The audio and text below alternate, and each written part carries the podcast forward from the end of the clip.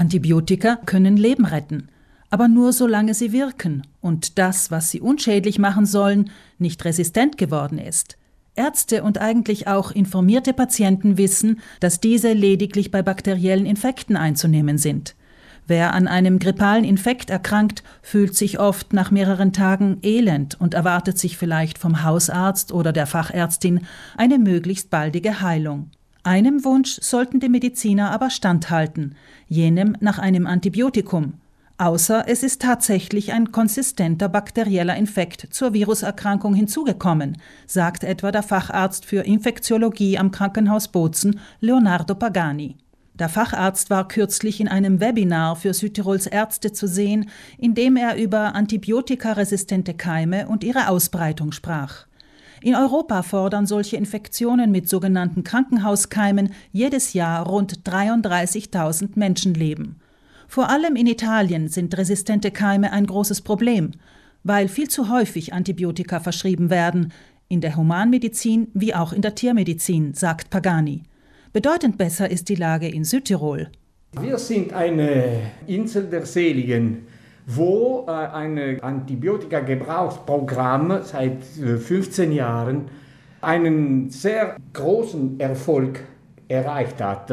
In unseren Krankenhäusern gibt es weniger Antibiotikaresistenzen.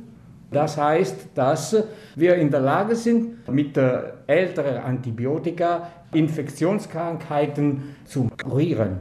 Das heißt aber nicht, dass man den Einsatz von Antibiotika nicht noch weiter zurückfahren sollte. Pagani ist überzeugt, dass viele Antibiotika, die von Hausärztinnen und Ärzten verschrieben werden, gar nicht notwendig wären. Ein hinzugekommener, bedrohlicher bakterieller Infekt würde sich nämlich über eine deutliche Verschlechterung der Symptome zu erkennen geben.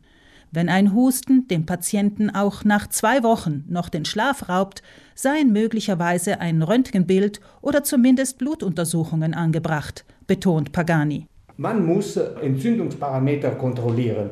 In zwei Wochen ist äh, etwas dazu gekommen, sicher. Und äh, die Blutergebnisse sprechen eine klare Sprache. Die klare Sprache der Entzündungsparameter werde aber allzu selten abgefragt. Stattdessen werde auf Verdacht oder auf Drängen des Patienten ein Antibiotikum verschrieben. Der Infektiologe weist zudem auf die Belastung von Antibiotika für die Darmflora hin, auch Mikrobiota oder Mikrobiom genannt.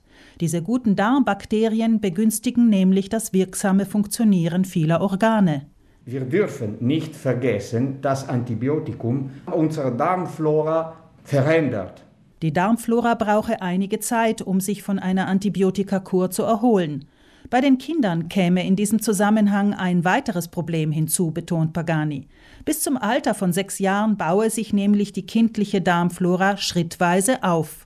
Sie entwickle sich so, dass sie den Heranwachsenden sein Leben lang am besten schützen kann, und zwar entsprechend seinem Umfeld, erklärt der Infektiologe. Erst ab dem Alter von sechs Jahren sei die Darmflora weitgehend gefestigt. Durch eine Antibiotikagabe bei Kleinkindern werde die Darmflora hingegen nachhaltig verändert, so dass sie das Kind und den späteren Erwachsenen nicht mehr bestmöglich schützt. Die Empfehlung des Facharztes an Eltern von kleineren Kindern lautet daher meine Empfehlung ist, den Kinderarzt nicht zu bitten, dass er ein Antibiotikum verschreibt, nur um eine schnelle Lösung zu erzielen. Pagani zufolge habe man in Studien festgestellt, dass beispielsweise ein krankhaft fettleibiger Patient nach einer Transplantation von Darmbakterien eines mageren Menschen einen beachtlichen Teil seines Übergewichts verloren habe. Aber auch der Ausbruch anderer chronischer Erkrankungen wie etwa rheumatische Arthritis könne allem Anschein nach auch mit einer nicht optimal entwickelten Darmflora zusammenhängen. Und schließlich spricht der Infektiologe den Nutzen von Impfungen gegen allfällige Viruserkrankungen an, diesmal in seiner Muttersprache. Die Impfung vermeidet nicht nur die Viruserkrankung selbst, sondern auch das Hinzukommen eines bakteriellen Infekts, sprich 10 bis 15 Tage Antibiotikakur, die man sich sparen könnte. Einerseits zugunsten des Patienten, andererseits gegen die fortschreitenden Resistenzen der Keime.